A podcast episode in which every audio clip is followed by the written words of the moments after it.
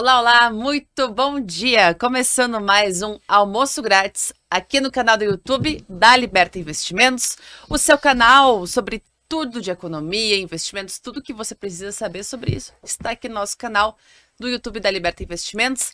Já comece enviando seus comentários, suas dúvidas. Hoje o programa tá cheio de pautas. Hoje vamos falar sobre 1, 2, 3 milhas, turismo. Hoje vamos falar sobre IPCA e muitas coisas aí que estão acontecendo no mercado. Hoje, 11 de setembro de 2023. Comigo na bancada, Felipe Nogueira. Muito bom dia. Oi, pessoal, tudo bem? Hoje substituindo ali o Matheus, né? Matheus que está Tá, sem, sem voz, voz. hoje, precisa dar uma repousada. É. Rafael Panonco, E aí, gente, tudo bem? Vamos lá. Hoje com os fones. com fones. Pessoal, vamos. digam o que, que vocês acham da, da gente aí com fone. A gente tá testando. Se vocês não curtirem, podem deixar aí nos comentários. A gente estava falando aqui, o Stormer deve estar chegando daqui a pouquinho, deve estar encerrando aí suas, suas transmissões. A gente estava aqui comentando que a gente viu agora no calendário, pô, 11 de setembro de 2023. De 11 de setembro, uma data histórica muito emblemática, né? Onde é que vocês estavam no 11 de setembro de 2001? Eu, Nogueira. eu tava me lembrando, na, na época, eu era advogado, e aí eu tava indo para o escritório de manhã. E eu tava comentando, a- a- o meu apartamento estava em reforma, eu tava na casa da minha mãe, eu passei pela sala, e aí eu achei estranho, né? Eu, eu pensei comigo, eu me lembro do pensamento, é, eu achei assim, estranho porque eu pensei, pô, minha mãe vendo filme de guerra, né? Vendo filme de aventura essa hora da manhã. Era de manhã, né? Coisa esquisita. Aí eu fiz um café, voltei. Quando eu voltei, veio o segundo avião.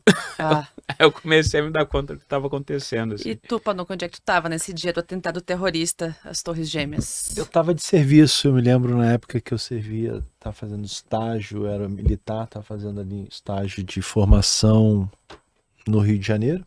Eu tava de serviço nesse dia. Lembro dos comentários e tal. E eu tava me preparando pra ir pra escola. Na época eu tava.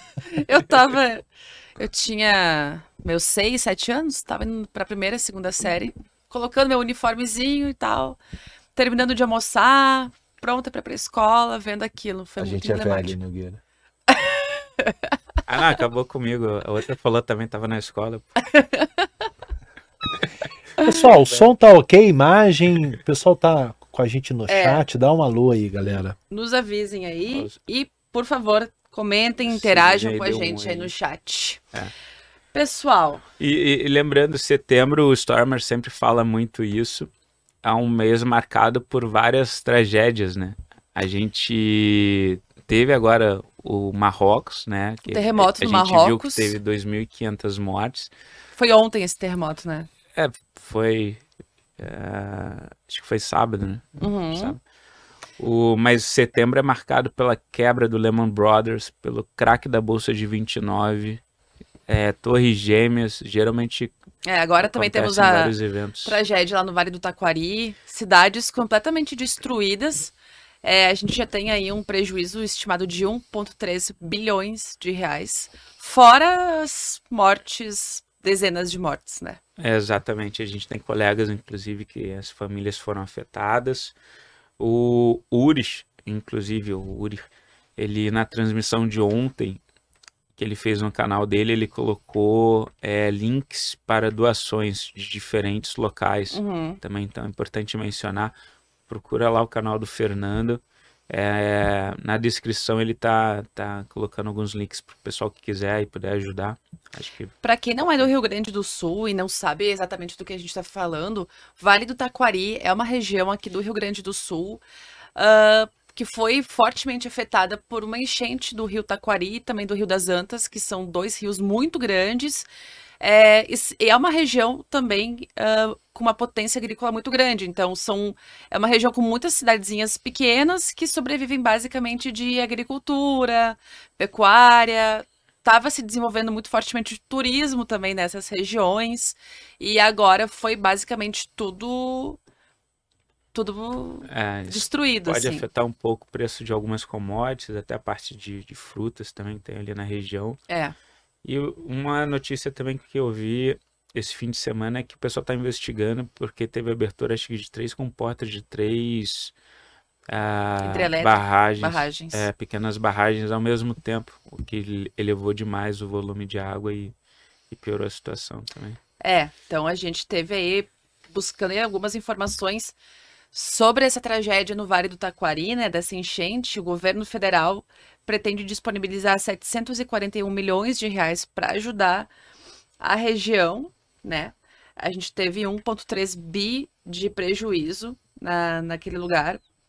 É, então o governo aí já decidiu que vai enviar aí algumas algumas remessas de 26 milhões para o Ministério da Defesa, para a questão de helicópteros e salvamentos, maquinários e afins.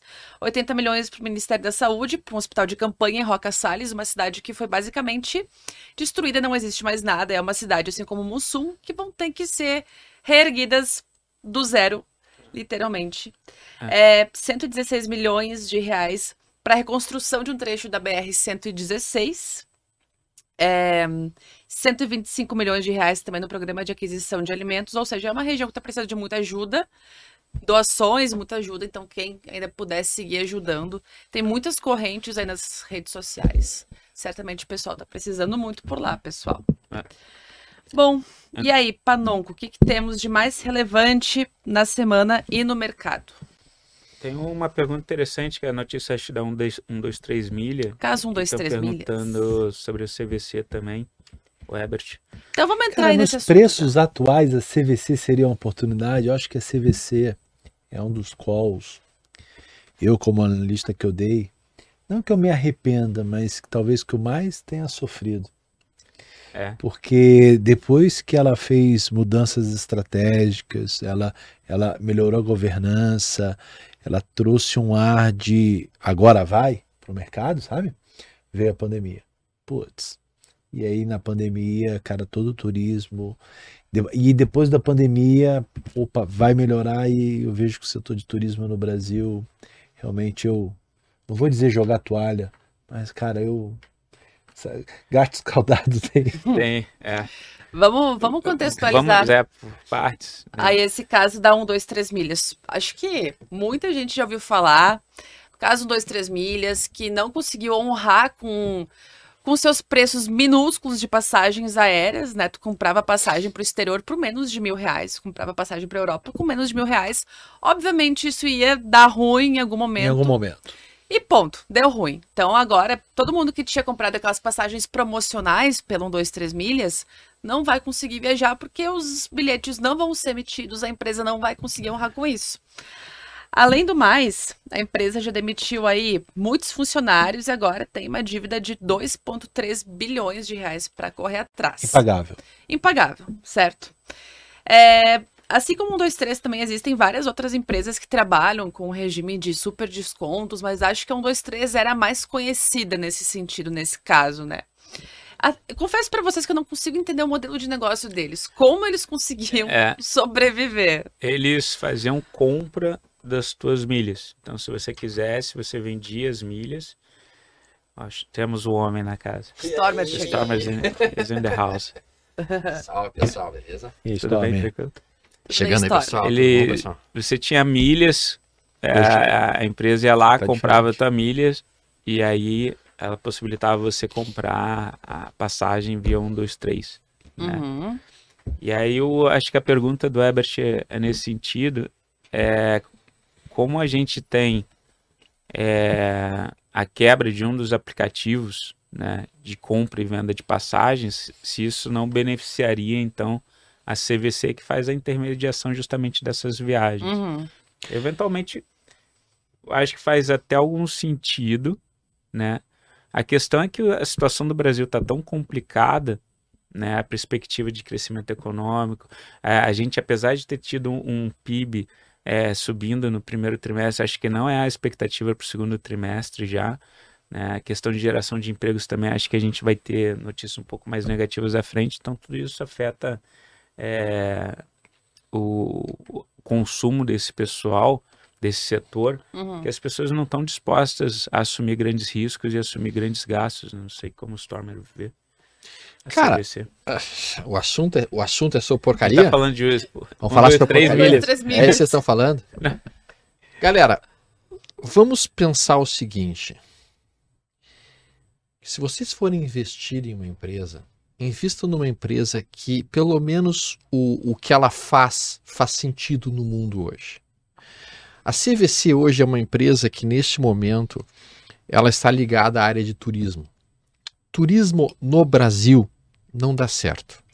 Turismo no Brasil nunca deu certo. Se a gente for olhar, qualquer voo no Brasil é muito mais caro do que para o exterior. Se a gente for olhar, cara, assim, ó, turismo. Eu, eu não investiria num hotel no Brasil.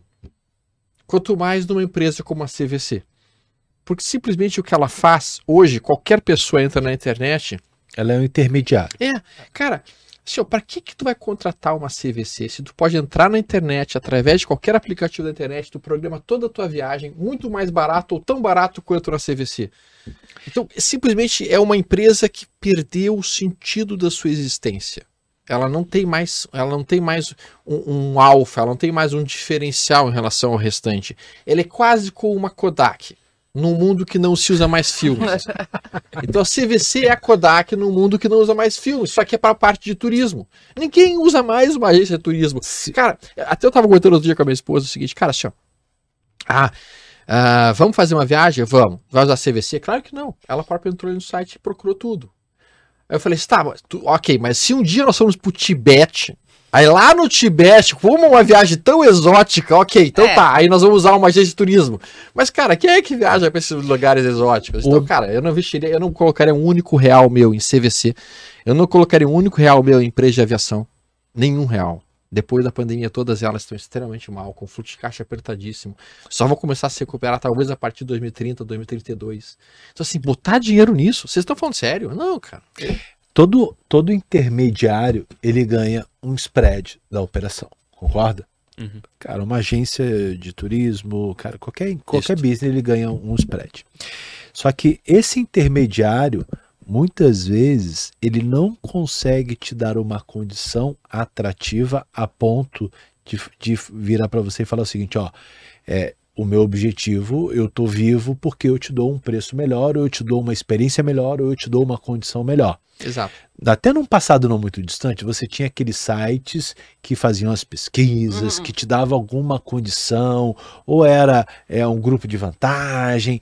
Só que isso vem cada vez mais é, é, diminuindo por causa da concorrência. Se você for entrar hoje, tem o Booking, tem o Trivago, Tem, tem, o hotéis.com, Trivago, Decolar. Todo mundo ganha um spread em cima do produto que vende. Então, e ainda você tem esse fator que o, que o Storm colocou, que é o- a, a, a- companhia aérea, o hotel, ela também está nessa briga, ela também entra para te vender diretamente para tirar o intermediador da, da- da- Uhum. da jogada. Então, eu acho que é um mercado extremamente concorrido. No Brasil, você, apesar da gente um pouco se enganar, a gente achar que ah, tem turismo no Brasil, né? Se você for comparar, não sei de que ano é, e eu me surpreendi com essa informação, o turismo todo no Brasil todo, de todas as cidades brasileiras, não é maior que uma Londres da vida. Não, vamos longe. Isso que eu falo trazendo um fato. Uma cidade comparado com um país. Sabe quantos turistas o Brasil recebeu em 2022? 8 milhões. Sabe quantos Portugal recebeu? Olha o tamanho de Portugal. Sim. 29 milhões. Portugal recebe 29 milhões e a gente recebe 8. Londres é isso aí também. Paris, Eu sabia de Paris, Paris. é. Paris também. Então, cara, Paris assim, ó, também. a cidade de Paris recebeu mais turistas que o Brasil inteiro. Então, cara, falar em turismo no Brasil. Então, assim, Falar em turismo no Brasil é reclamar. o seguinte: vamos alugar uma casa na praia. A É. gente pega uma casa, enche de gente naquela casa, vamos todo mundo de carro, leva as crianças, leva a carne pro churrasco, faz aquela farofa. É, Cara, isso é um pouco do turismo no Brasil. É. Né? Não, não, não querendo ser né, é, falar mal, mas Sim. cara, quando você fala de turismo no Brasil, é vamos pra praia, vamos alugar uma casa de veraneio, vamos com a família, vamos com as crianças todas. Uhum. Não é aquela coisa, ah, vamos viajar, compra um pacote, né, para um resort, compra uma passagem de avião, cara, assim, o turismo Isso, Brasil é- isso que tem lugares belíssimos no Exato. nosso país. Não vamos dizer que não tem. Cara, talvez seja um dos países que tem a maior quantidade de belezas naturais do mundo. Só É, não é mal falta de explorado. atrativo Ele a é mal explorado, exato, né? Ele é Exato. mal explorado. E aí quando você olha um, dois, três milhas, cara, não para de pé. Nenhuma dessas de milhagens, que compra milhagem, que é intermediário, que faz, não vou chamar de cambalacho, mas está sempre né, fazendo, é, vendendo almoço para pagar janta, cara, dificilmente isso para de pé. E aí, quando você vai para o setor que estão listados na bolsa, a própria CVC, as companhias aéreas, empresas de hotel, é, é, do, do ramo hoteleiro, quando você pega cidades como Rio de Janeiro, que teve as Olimpíadas, hotel pra caramba para atender aquela forte, né, é, forte demanda, quando você vai olhar hoje, tá tudo vazio. Entendeu? Pois e olha que é uma então. cidade turística, extremamente turística. Quantos hotéis ali na região Barra da Tijuca, Recreio, você tem que estão vazios? Assim, eu acho um setor bem, bem, bem problemático. De- Deixa eu pegar um apêndice e uma dúvida até em relação ao Stormer. O Stormer, né, tirar umas dúvidas. O teu pai, salvo engano, o senhor teu pai, ele foi engenheiro de manutenção de empresa aérea. Isso, da Varga? É, e você também chegou a entrar no segmento, né? Piloto privado Eu tenho comercial. uns clientes, tenho ah, um cliente fora do Brasil que é piloto.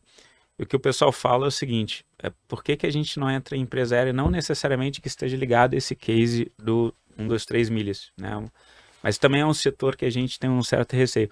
O que o pessoal fala é que ele está muito sujeito a essas oscilações que afetam o consumo, está sujeito ao preço do petróleo, mas também a manutenção das empresas aéreas a partir do quinto ano parece que ela aumenta demais e ela é Radical. dolarizada. Então, a gente tinha aquele, o caso da Webjet, por exemplo, que entrou muito barata no início dela, mas depois, quando começou a ficar mais caro o custo de manutenção das empresas de aviação, aí isso começou a afetar o resultado da empresa até que chegou o ponto que ela foi vendida. Então, assim, qual é a visão de vocês, assim, também em relação a empresas aéreas? É Uma dúvida que sempre o pessoal me pergunta, ah, vamos investir em azul e tal. Eu tenho minhas restrições, por exemplo, varejo, eu acho que as margens são muito apertadas, né? Empresas de aviação, putz, a gente já viu a, a Transbrasil, Varig, VASP, é, Pantanal, todas as Então, empresas quebraram. Até, existe uma piada que até voa. A empresa, tá, gente? É. Até voa. Mas no fundo, no fundo, foi feito para afundar. Tem, tem duas frases que dizem respeito desse cenário do, do, do universo do setor de aviação. A primeira frase é: só existem dois tipos de empresas aéreas, as que já faliram e as que vão falir. Falir. Nenhum outro tipo de empresa aérea diferente dessa existe. E a segunda frase é de um, de um cara que lançou ações. Quer ficar bilionário? Quer ficar bilionário? Faz o IPO de uma empresa aérea. Quer ficar pobre? Continua dono dela. Meu Deus.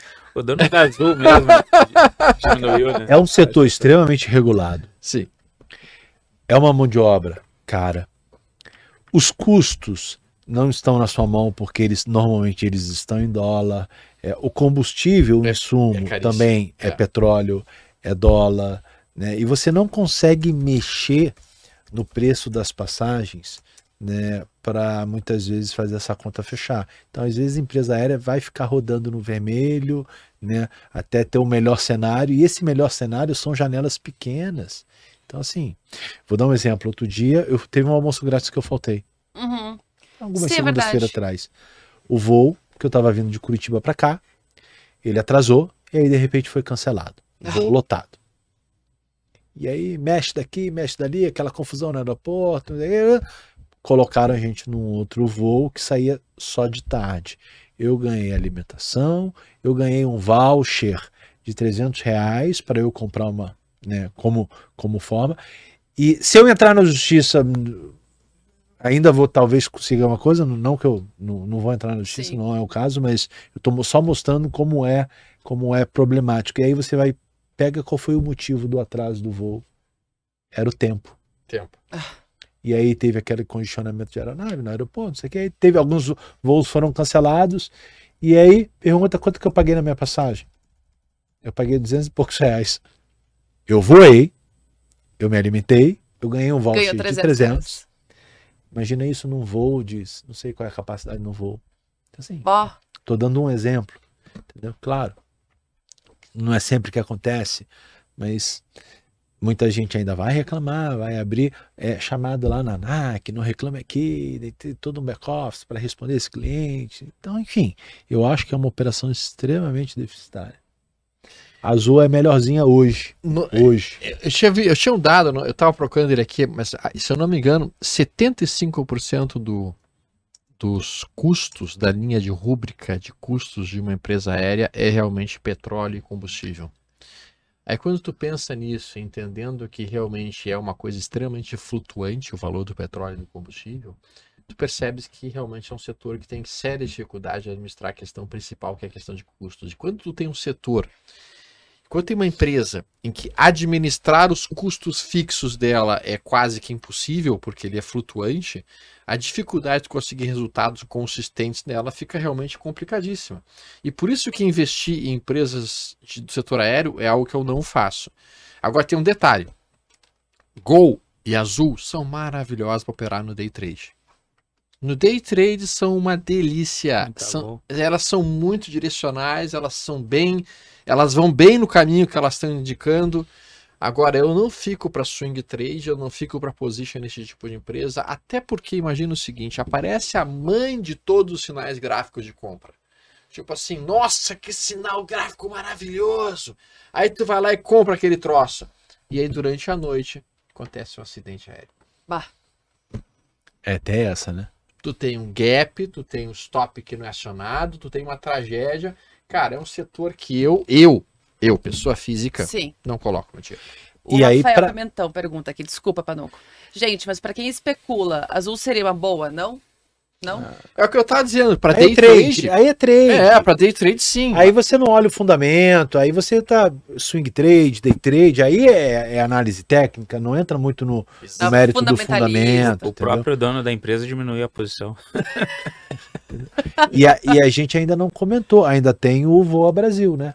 Que é o projeto do governo que vai oferecer passagem a 200 reais. Mas já foi adiado, né? Foi adiado, mas daqui a pouco ele pinta, daqui a pouco ele tá aí. Tá, mas e aí? Quem paga essa conta, cara, quem Vai paga sair da onde? Da Vai sair da educação, onde? da saúde. Né? entendeu? Quem paga a Deixa conta é o restante. Cara, isso é, uma, isso é uma coisa que, enfim, a gente precisa falar. tá? Falar sobre esse elefante que tá na sala. Existe no Brasil a falsa ideia de que o governo consegue dar coisas de graça. Então, assim, a meia entrada no cinema. Cara, se existe meia entrada no cinema, alguém tá pagando a mais. Alguém tá financiando essa meia entrada. Se acontecer de nós realmente observarmos essa passagem financiada pelo governo a um preço absurdamente ridiculamente baixo, alguém vai estar pagando por isso. E esse alguém são as pessoas que não estão recebendo esse benefício, entre aspas.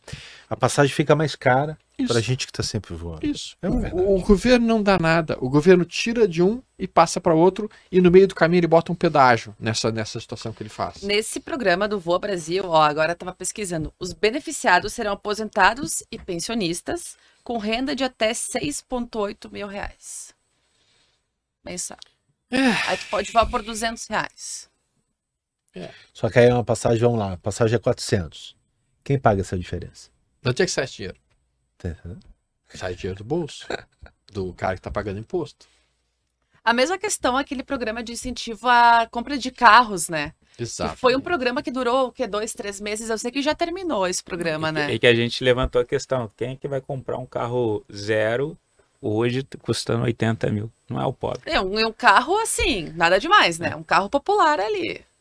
É que algumas leis são bizarras. Eu tava comentando no último, no último almoço grátis, a gente tava comentando uma lei que saiu, não sei se ficou sabendo, Nogueira, uma lei em Londres que é o seguinte: ah, emissão de, de CO2 por, pelo carro. Se teu carro emite muito CO2, tu vai pagar uma multa em cima disso. Tá? Então, eles, eles registram quanto de CO2 teu carro tá, tá emitindo e aí tu leva uma multa em cima disso. O que, que acaba acontecendo? Quem emite mais CO2 são os carros mais velhos. Os carros elétricos não emitem CO2, só que são caríssimos. Então, no final das contas, essa é uma lei que beneficia quem tem carro caro, certo? E o pobre Tá pagando multa. tá pagando multa. Que, que fantástico! Ou seja, tu pune o pobre e tu beneficia o cara que tem dinheiro. Eu acho que até na reforma tributária também existe essa perspectiva de você ter onerar os carros mais antigos, né? É, então, tem. justamente o cara que não consegue trocar o carro. E diminuir o imposto dos carros elétricos É. e que menos produzem CO2. Eu fiz essa constatação, voltando pro turismo. Sabe aonde? Ah. Sabe aquelas salas do aeroporto que você tem direito com. Sala com VIP. Sala VIP? Sim. Tava na sala VIP, eu falei pra ele, cara, eu não pago a mensalidade do cartão. Né? O cartão da XP te dá isso gratuitamente. E aí você tem acesso a duas, três, quatro sala VIPs ao ano. E aí eu fiquei pensando, para você ter um cartão, né, é, é, não digo da XP, mas de todas as outras instituições, você tem que ter uma renda e você tem que viajar, inter- viagem internacional. Normalmente, o pobre, ele não tem direito a essa isenção da mensalidade do cartão de crédito.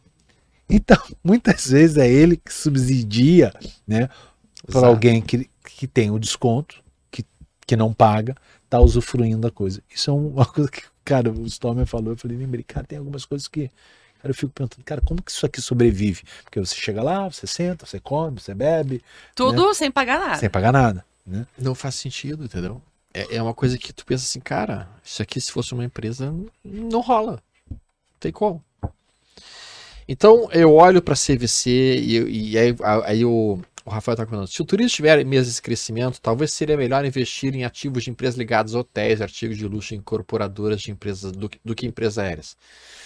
Bom, artigos de luxo, de uma maneira geral, talvez sejam um dos setores mais resilientes a crises no mundo inteiro. A gente viu que mesmo durante a pandemia, os artigos de luxo continuaram vendendo bem e continuaram vendendo muito bem, porque realmente esse, esse nível de sociedade, que são os caras muito mais ricos, mais crise ou menos crise, os caras continuam consumindo.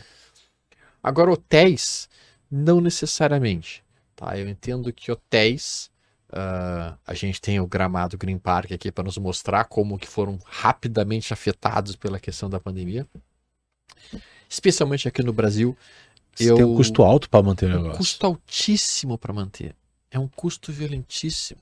Eu tive a oportunidade de assistir uma, uma, uma palestra em que a- o cara do Hilton, o cara que era o CEO do Hilton, foi lá dizer: Olha, aqui é o Hilton, nós temos mais de 80 anos de empresa, nós temos aproximadamente. ah, se eu não me engano, ele falou algo em torno de uns 150 mil hotéis espalhados em tantas cidades no mundo, são 400 e tantos mil funcionários, e a gente tem mais ou menos 800 mil quartos no mundo inteiro. Aí, aí chegou, ele falou a apresentação toda, todo mundo aplaudiu, afinal de contas, Hilton é um caso de Uhum. sucesso, né? Aí entrou o cara do Airbnb. É, nós somos o Airbnb e a gente tem aproximadamente 5 anos de existência, a gente tem aproximadamente 4 milhões e meio de quartos espalhados pelo mundo e 33 servidores. Qual que é a despesa do Airbnb? O cara do Hilton ficou olhando assim, pensando, putz, eu sou um dinossauro, eu tô extinto, eu nem sabia que eu tô extinto, caraca.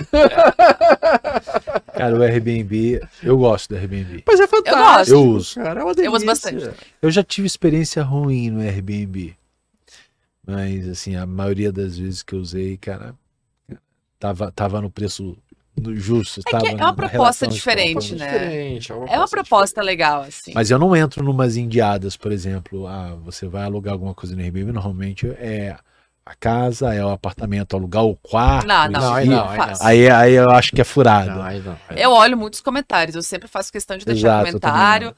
E eu sempre procuro por quem é super host, porque não tem muito acréscimo de valor, na verdade. Super host tem que obedecer algumas normas ali do Airbnb. E aí, assim, é a forma que eu uso de, de fazer uma locação inteligente. E, cara, eu tive um problema de Airbnb na minha vida toda, assim, e foi super Só resolvível. que eu eu queria dar um ponto, eu queria dar um passo atrás para os amigos que estão nos ouvindo em casa. Galera, a gente tem que usar o bom senso. O que eu quero dizer com usar o bom senso? Se alguém vier te oferecendo, olha, isso aqui tá te pagando 10% ao mês, sem risco. Cara, o que, que o bom senso te diz?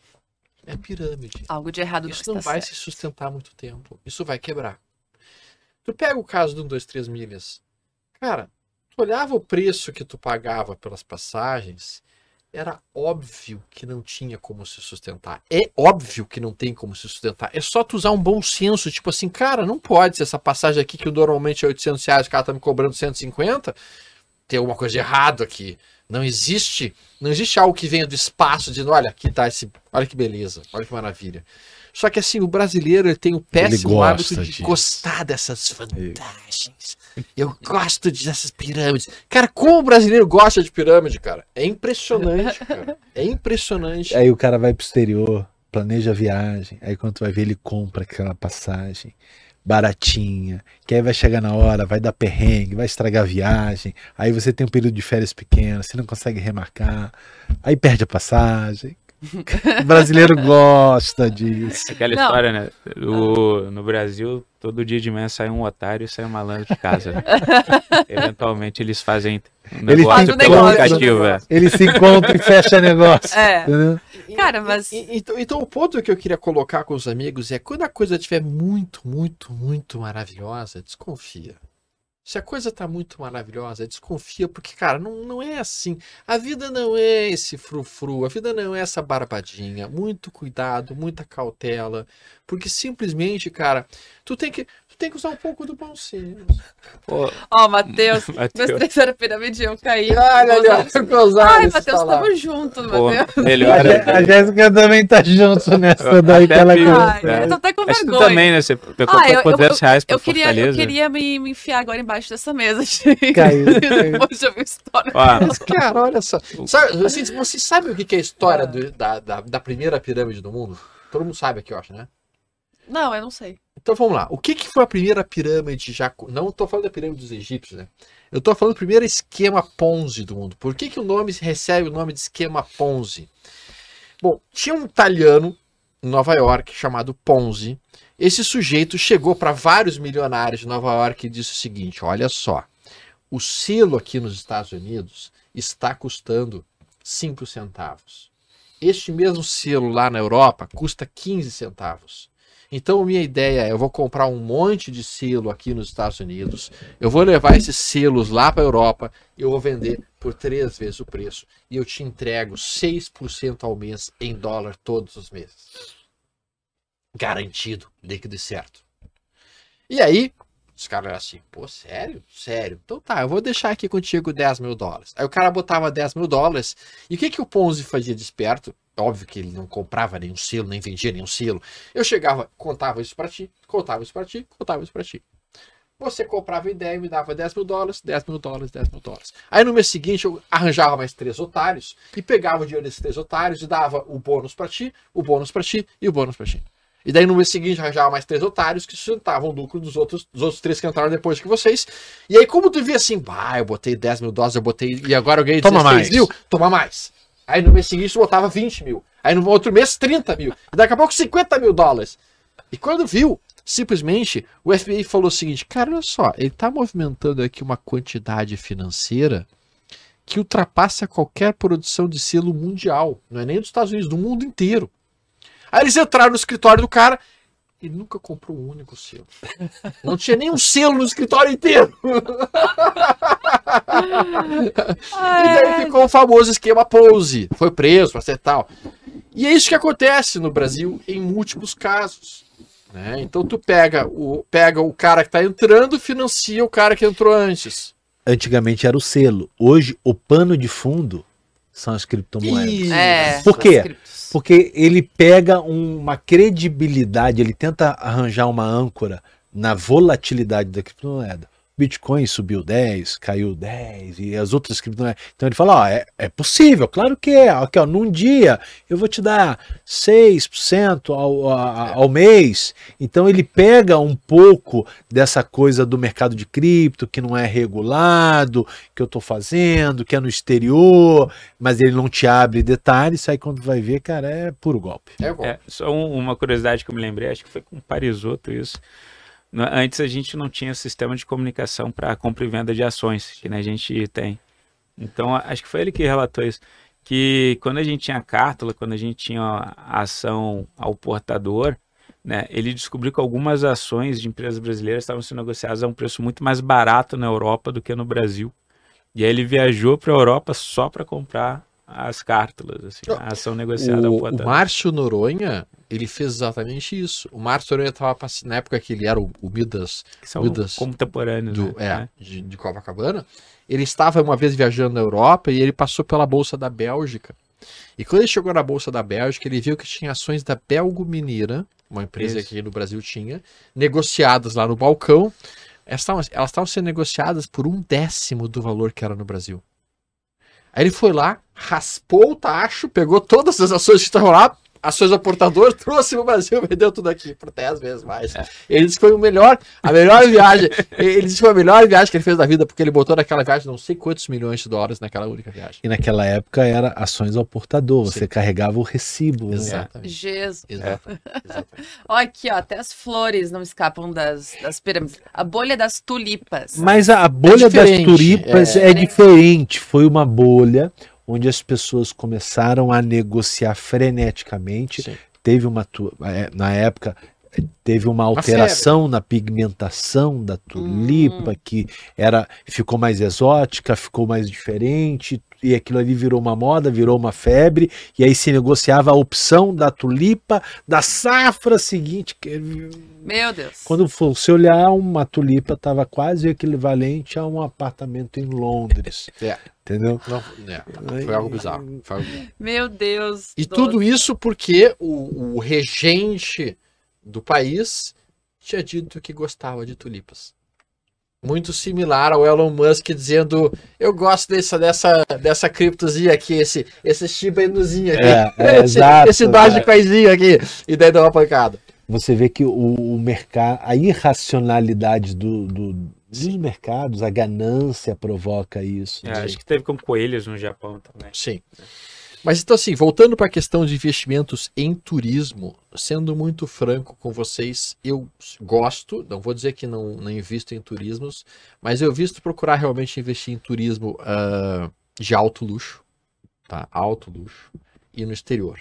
Aqui no Brasil, não vejo absolutamente nenhuma, não invisto na Gol, não invisto na Azul, não invisto na CVC, porque eu acho que a agência de turismo em si é algo que está com os seus dias contados. É, eu ia te perguntar, no exterior, tu, tu investe em turismo e aí em que setores? Aviação? Não, nunca aviação. Nunca, nunca, nunca Jamais aviação. aviação. Não, jamais aviação. Eu vou investir provavelmente em alguma empresa como um resort de Uhum. alto luxo, em ações de um resort de alto luxo, tudo bem, em produtos de alto luxo, ou tu pega ações de uma Louis Vuitton da vida, porque isso, cara, isso continua mantendo valor.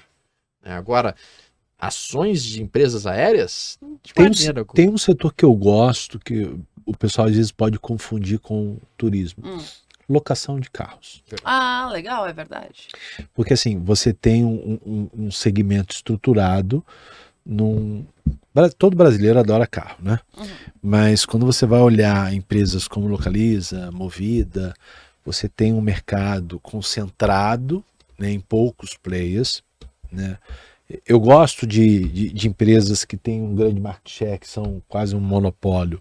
E quando você olha para a estrutura, não é só alocação para a pessoa física. Você tem frotas, você Uhum. tem seminovos e as empresas elas mostram que tem uma margem boa em Sim. toda a, a, a sequência do business. Sim. né? Localiza, então, para mim é uma, da, uma das referências do setor, até como Concordo. experiência do cliente. Uhum. Eu uso muito Localiza porque eu não tenho carro. Quando eu preciso fazer qualquer coisa, eu vou lá e alugo um carro. Hoje eu não falo com ninguém, é tudo no celular. Sim. Eu Eu uso pego, muito movido também. faço a reserva, vou lá na frente do carro, destravo, que é o, o, o Fast, entro no carro, vou embora, É. na hora de devolver, largo lá e acabou. Sim. Sim, a experiência ela é boa, cada vez mais pessoas estão no- a- é, alugando carro, então é uma, é uma crescente. Tem a ver com turismo? Tem, Também, né? entendeu? Também, mas você tem outras linhas de negócio, principalmente frotas, empresas, hoje elas não compram mais carros, elas, na realidade, elas é, fazem a locação da frota para dar para os seus funcionários, então tem, tem, tem, tem uma margem interessante, é um negócio que eu vejo Deixa, como, deixa eu como responder a setor per- bom. É, deixa eu responder a pergunta do Rafa ali, Rafa Pimentel. Rafael Pimentel. Ah, mas se uma pessoa decidir investir em empresas de turismo no Brasil, qual a principal coisa que deveríamos observar? Essa, esse, esse setor sofre com ciclos? Acho que é uma ótima pergunta. Vamos por partes. Sim, ah, o setor de turismo é um dos setores que mais é afetado pelas questões econômicas. Então, em um momento recessivo, o que, que, as, que que as pessoas imediatamente fazem? Cortam os supérfluos cortam viagens, cortam gastos desnecessários, cortam essas coisas. Então eu penso o seguinte: quais são os setores que são resilientes à crise? Quais são os setores que em crise continuam vendendo e vendendo bem? Sexo sempre vende. Cigarro sempre Alimento, vende. alimento. Alimento. Bebida Sempre alcoólica. se- Bebida alcoólica, Vícios. porque tu bebe pra esquecer. então tu bebe pra esquecer, Tá tu fuma pra matar teu vício, ou porque tu tá estressada, e aí tu fuma mais, certo? Tu tem que comer, certo? E sexo, bom, sexo é básico nessa vida. Então essas coisas funcionam em crise, fora de crise ou longe da crise. Tá, mas aí dependendo do nível de preocupação, o cara tá desempregado, Nem tá sexo cheio rola. isso que eu ia falar, nem sexo. Nem sexo rola, porque o cara não consegue nem fazer sexo. Mas de uma maneira geral, essas quatro coisas conseguem ter resiliência para o mundo em crise. E se o mundo tá bem, o que acaba acontecendo? Sexo rola muito. Muito. Certo? O fumo também rola, não tanta intensidade, o fumo é igual, porque tem mais dinheiro para consumir mais teu vício. Comida também, todo tipo de comida. Então, cara, esses são setores que são resilientes a qualquer coisa Uhum. certo? Agora, turismo não. Turismo, o cara corta imediatamente. Olha, ah, perdi o emprego, o que tu faz? Cancela tudo que é viagem, né? De cara, cancelou, cancelou. Então, assim, é um setor extremamente cíclico, sim, está relacionado a período de expansão e esse período de crise. Então, isso é o primeiro aspecto a ser observado. Segundo aspecto a ser observado, sempre que for pensar em investir em qualquer setor, olha lucro por ação. Olha o LPA da empresa. Se a empresa não tem um lucro por ação crescendo, se a empresa não tem um lucro líquido crescendo estável ao longo de 4, 5, 6 anos, esquece. Ela vai ser cíclica e, portanto, não é interessante. né? Então, esses são cuidados muito importantes. E o turismo não tem lucro por ação constante. O turismo não tem lucro líquido crescendo estável. Não tem. Eles são instáveis. Justamente porque dependem do fluxo de pessoas que vão estar ou decidindo fazer ou não fazer. E é por isso, Rafael, que eu te diria, se tu está pensando em investir no setor de turismo do Brasil, a minha sugestão é Não invista. Repense o que você está pensando em fazer, porque não é uma boa ideia. Olha o segredo do Peraí, ouviu aí, Rafael? segredo segredoso. Segredo segredoso. É, acho que a gente tem que falar ali de China, mas ah, perguntaram ali de energia. É, energia acho que a gente tem que segregar também, né? Porque a gente tem a transmissão, tem a geração e a distribuição. Eu eh, trabalhei num projeto de linha de transmissão. Eu acho a parte de transmissão interessante. Por quê? Porque tu vai pegar, construir uma linha de transmissão, vai fazer no início, tem que fazer EIA, RIMA, compensação dos impactos socioambientais e tudo. Mas depois tu vai pegar uma concessão de 30 anos que você vai faturar independente da Tá quantidade de energia que passa. Fluxo de caixa estabelecido, vamos Então, embora. o fluxo de caixa tá, tá tranquilo. Ah, tem outros setores que o pessoal fala também defensivos, bancos. Ah, quando a gente vem de um período de taxas muito altas, que a gente trabalha no futuro com queda de taxas, a gente consegue ter um spread do, do ganho do banco, das taxas cobradas pelo banco maior, porque quem financiou eh, um imóvel quando o juros estava 13,75, várias pessoas não voltam e renegociam essas dívidas eh, quando as- os juros estão caindo. Então, isso permite que os ganhos dos bancos sejam constantes. Ah, seguro, eu acho que também é um setor interessante, porque eles precisam Seguros. É é, ter ativos que garantam ah, as apólices emitidas. Eles vão deixar rendendo. Se eles contrataram esses juros, né, investiram quando eles emitiram essa apólice em títulos de taxa mais alta, e aí a gente tem a queda da- dos indicadores, Uau. Né, isso vai permitir que, que aqueles ativos que estão em garantia das apólices emitidas estejam rendendo e, e- e remunerando bem. Deixa eu só, deixa eu só É. pontuar isso que o Nogueira falou, pessoal. Se vocês olharem, os juros futuros do Brasil fizeram uma forte equada nos últimos seis meses. Aí tu olha Porto Seguro, tu olha Caixa Seguridade, como é que elas performaram nos últimos seis meses? Uá, explodiram. Justamente pelo aspecto que é isso que o, que o Nogueira estava mencionando aqui para vocês. Tem, tem também a questão, tipo, o ca- caso de Porto Seguro, né? A gente estava com um carro muito caro, o carro segurado muito caro. Quando você tem uma queda do preço do carro, se acontecer o sinistro, a indenização também já vai ser menor para a seguradora. Sim, sim, né? sim, sim. então, eles também são beneficiados.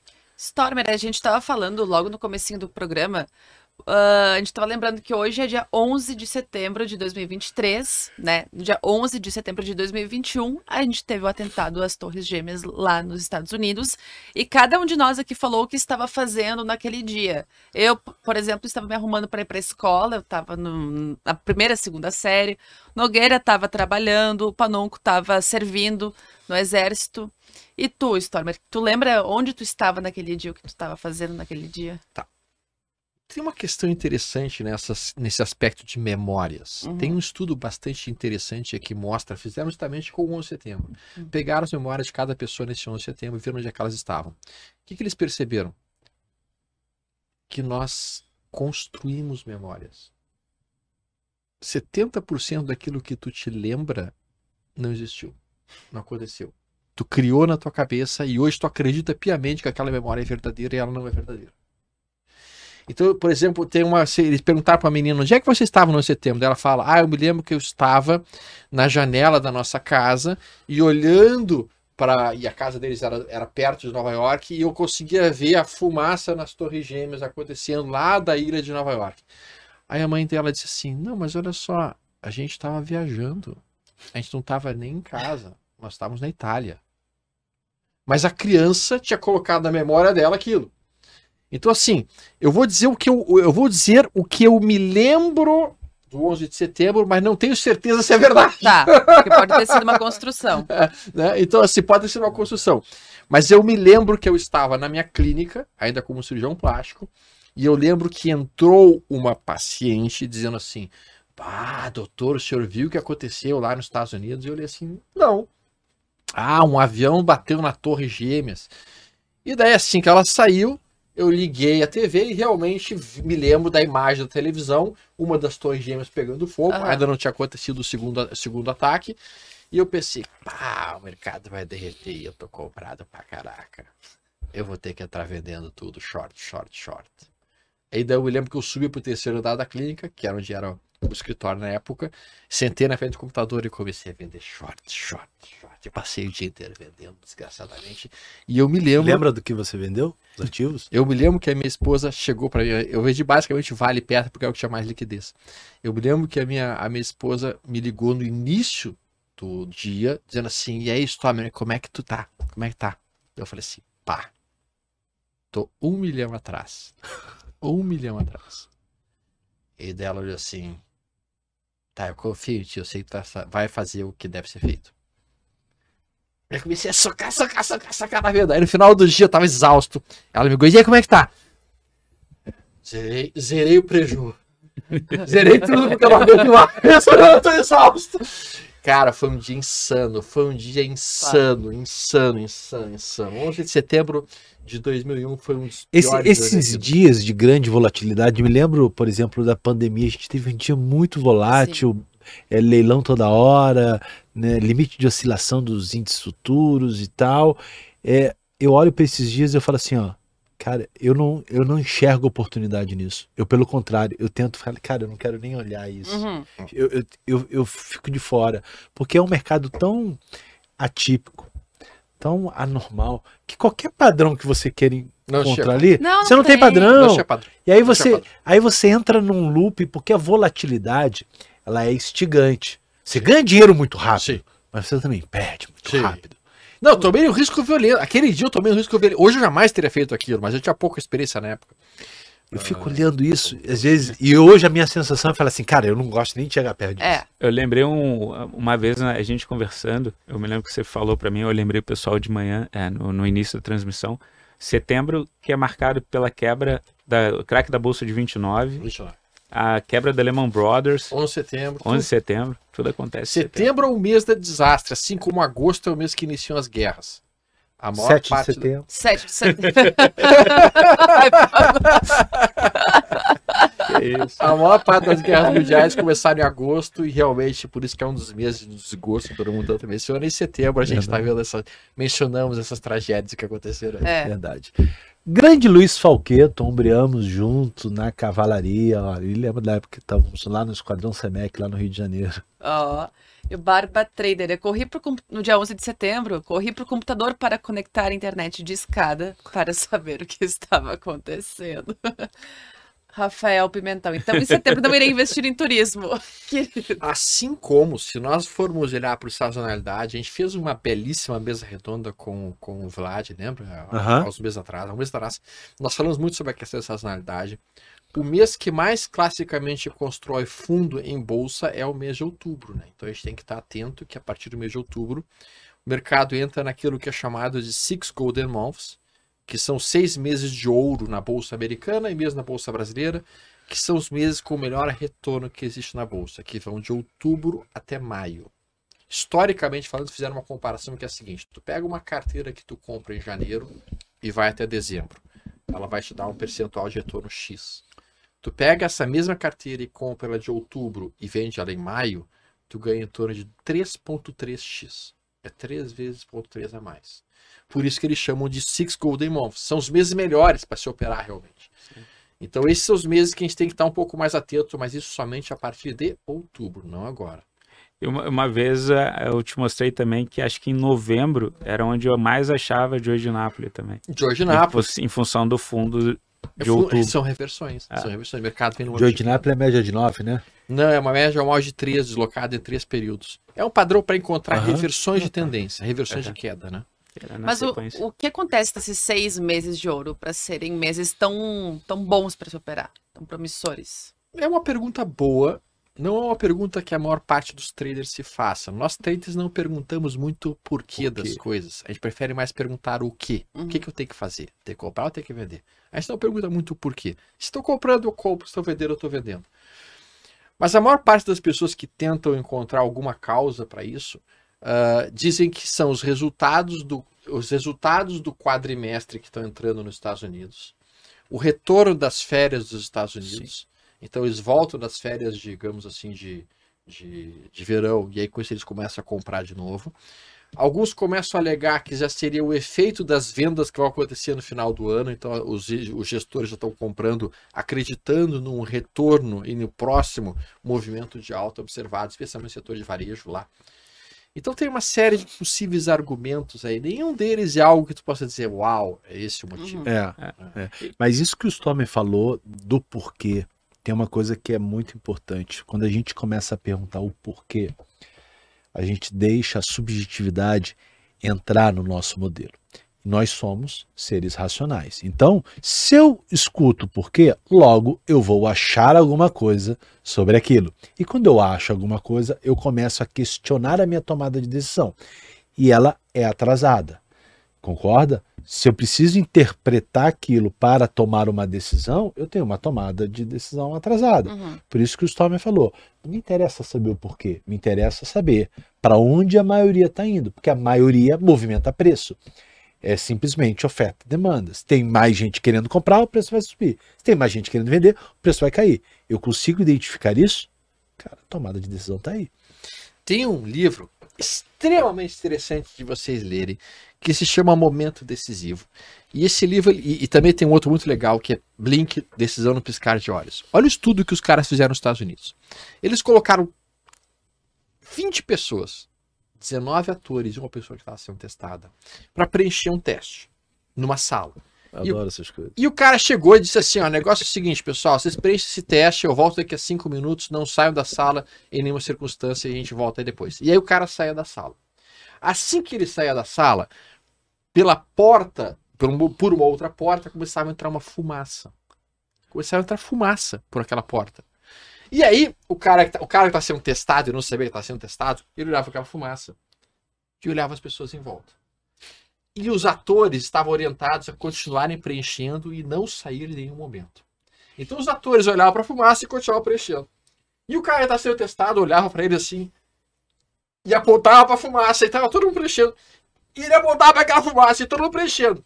O cara levava três minutos e meio para sair correndo e pedir ajuda. Aí eles pegaram uma mesma pessoa, sozinha daí, precisando testada, botaram para testar, para fazer o teste com outra pessoa. E disseram, tá, olha cá, tu vai ter que preencher isso aqui, eu volto daqui a cinco minutos e saí. E o cara tava sozinho na sala.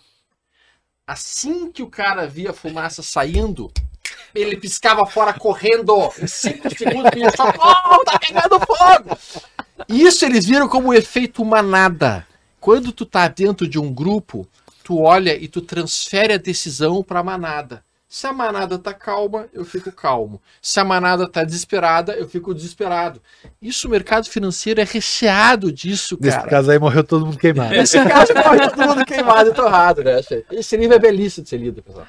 Gente do céu, agora vamos falar um pouquinho de, de exterior, que a gente tem algumas notícias legais. Por exemplo, Apple Store. Apple perde 200 bilhões de dólares em dois dias após relatos de proibição do iPhone na China. Aí fica a pergunta que o Nogueira fez antes do programa começar. Seria o início de uma guerra fria da tecnologia? Será? Perde. É. Desvaloriza. Desvaloriza. Ah, tá. Desvaloriza. Eu, eu odeio esse tipo de notícia. Desculpa. Sim, ela desvalorizou. Ela desvalorizou. Desvalorizou. Uma coisa, é tu- uma coisa é tu perder, saiu do caixa da empresa, É. outra coisa é desvalorizar. Desvaloriza. É, eu acho assim, ó, sim, sem dúvida alguma que a China está em uma guerra comercial com os Estados Unidos já há muito tempo, tá? Isso, isso foi uma retaliação, tá, ao que os Estados Unidos fez com a questão da Huawei. Então, a China decidiu retaliar e retaliou dessa maneira, tá? proibindo realmente que os executivos utilizassem qualquer coisa de, de Apple. Ah, Sim, eu acho que essa briga ainda deve, é, ela deve amplificar-se ainda mais. Se eu fosse a Apple e tivesse um mínimo de brilho, eu tirava todas as minhas fábricas da China. se é para se é pra entrar em guerra, vou entrar em guerra, né? Óbvio. Impacta a margem do negócio, É, né? impacta mais o negócio, é óbvio. Então, assim, eu não acho que isso vá trazer realmente um impacto maior em cima dos produtos da Apple, honestamente Uhum. falando. Ah, e para mim, eu vejo, sem dúvida alguma, e aí a pergunta do Rafael também vem de- nesse cenário, por que, que olhar os Estados Unidos é tão importante assim? E quais outros países nós devemos ver? Ah, vai- deixa eu te explicar o seguinte, assim, cara. Somente as ações da Apple hoje, operadas na bolsa, movimentam mais dinheiro do que todas as ações da Ibovespa juntas. Só Apple, só o que é negociado em Apple é mais dinheiro do que toda a bolsa brasileira junta movimenta por dia. Só para a gente ter uma mínima dimensão de qual é o tamanho do mercado americano em relação ao tamanho do mercado brasileiro. É por isso que eu digo que a bolsa brasileira não é uma bolsa, é uma pochete. É aquele troço que a gente bota aqui do lado. Porque não é uma bolsa. Se fosse uma bolsa, seria grande, mas não, é uma pochetezinha. Uma doleirinha. É, ali, uma, é, uma, é, uma, é uma aniquileira. A gente tem uma aniquileira. Não- Nós não temos uma bolsa de valores, temos uma aniquileira. Né? Então, assim, cara, por isso que a gente tem que estar olhando os Estados Unidos sempre. Tá? Eu acho que sim, essa briga entre Estados Unidos e China vai intensificar-se. Isso vai talvez impactar em Nvidia, talvez em Apple, talvez em outras empresas? Pode, pode ter algum impacto nisso. No meu entendimento, never bet against America nunca aposta contra os Estados Unidos porque tu vai estar mal. Estados Unidos é muito mais importante do que China e China está perdendo a sua relevância e automaticamente a China está em péssimos lençóis, especialmente na questão imobiliária, em que a gente está vendo realmente um excesso de casas, não tem quem compra aquelas casas todas. Cara, quando começar a quebrar aquelas empresas todas vai ser um caos. O, as- dois pontos, depois eu queria falar um pouquinho de China, é, mas assim, o que eu acho que a gente está falando ali no, no início, essa guerra ela já tem um tempo que ela está rolando, em 2015, inclusive os Estados Unidos, eles descobriram que os chineses eles estavam fazendo espionagem não através de softwares, mas através de um componente, um microchip físico colocado em alguns equipamentos ah, e esse esse microchip ele abria uma janela no firewall de segurança que permitia transmitir dados independente, né? Quem, quem soubesse acionar esses microchips, independente do, do sistema de proteção no computador. E eles descobriram que a Amazon, que a, a Google, que a NASA, que a Marinha Americana, eles estavam com esses chips. E a partir dali a gente começou a ter é, acho que sanções mais pesadas é, sobre o desenvolvimento tecnológico de produtos chineses, né? O que assustou em relação a esse equipamento da Huawei, esse Pro 60, esse Uhum. último celular, é que eles provavelmente através do furto de tecnologia eles desenvolveram. Aí eu não sou especialista da área, mas é, é um, como se fossem uns sete núcleos, sete nanonúcleos de, de processamento dentro do chip que os Estados Unidos até então acreditavam que eles não tivessem essa tecnologia. Só que acho que essa guerra ela já, já, a gente já teve vários eventos no mundo de ambos os lados, né? Teve eventos é, da Pegasus, que era uma empresa de software israelense que foi comprado por empresas americanas que estavam espionando, inclusive o presidente da França. Então acho que a gente vai ter talvez um pouco menos de desses embates físicos, embora eles estejam acontecendo, mas vai ter um embate muito sério na questão de, de know-how, de knowledge, né? De propriedade intelectual de um país querendo roubar do outro através de artimanhas que sejam de software, sejam de, de hardware. Você vê Coreia do Norte, por exemplo, acho que é o país que mais rouba criptomoedas no mundo. Né? Então acho que esse daí é o, o novo palco de batalhas. É. Né? É, o novo palco de batalha é esse realmente. Inteligência artificial, tecnologia. Cibernético, né? É, É. Isso aí. Bom, vamos aguardar aí os próximos episódios, né? Os próximos capítulos. Pessoal, estamos chegando ao final do nosso programa. Vocês querem deixar considerações finais para esse início de semana, Stormer? Eu acho que a consideração que mais importante que eu tenho realmente para colocar hoje, a gente vai ter IPCA essa semana, deve estar rolando na terça-feira, isso deve trazer volatilidade no mercado, isso vai, o IPCA deve vir um pouco mais alto, a gente está olhando isso. Eu não sei o quanto que isso vai conseguir travar a redução, a, a desejo por reduzir a taxa de juros. Eu, honestamente falando, já olharia com muita atenção para não pensar em reduzir tão agressivamente quando foi 0,5 a última vez. Uhum. Mas, na verdade, eu não reduziria nada se eu fosse. Se eu fosse presidente do Banco Central, eu deixaria como tá, porque a coisa acho que vai ficar feia daqui para frente. Mas isso deve trazer o dólar para cima. Se acontecer a redução na nossa taxa de juros mais ainda, deve empurrar o dólar para cima mais ainda. Estou vendo uma pressão compradora dentro do dólar, estou vendo uma pressão de venda dentro da bolsa. Resumidamente falando, e taxa de juros eu tô não entendendo bem o que está rolando nesse cenário. Rafael Panon. Já que a gente falou de turismo, eu acho que a mensagem é viagem, aproveitem a vida, não deixem de viajar, se tem a cara. oportunidade, viaja, conhece pessoas, Comprei lugares dólar pro diferentes. turismo. Comprem dólar. Ó, tem um colega ali falando dos Estados Unidos, assim, ó, qual a diferença do setor do turismo no Brasil e nos Estados Unidos? Assim, ó, é toda. É tudo. É toda, é toda. Não tem, assim, não tem nada igual. É muito diferente, é uma experiência diferente, não só para os Estados Unidos, para outros lugares. Né? Conhecer pessoas, conhecer lugares, isso faz bem para o ser humano. A gente precisa disso. Muita gente está sempre na rotina, trabalhando. Quando você viaja, cara, você muda, você relaxa, você descansa a mente, volta mais disposto para a sua rotina. Então, é, a minha dica é viagem. Só cuidado com as pirâmides, galera. Cuidado com 2, 3 da vida. Pode dar É, problema. Eu trabalharia bastante diversificação, proteção, investimento lá fora. Eu tô bem pessimista com o Brasil, assim, por mais que eu tenha uma exposição grande em parte de renda variável aqui. E agir com cautela, assim. Então tá, pessoal. É isso. Quarta-feira voltamos aqui com o Dollar Talks, nosso programa sobre mercado internacional. E segunda-feira que vem, como sempre, almoço grátis aqui ao meio-dia. Tchau, tchau.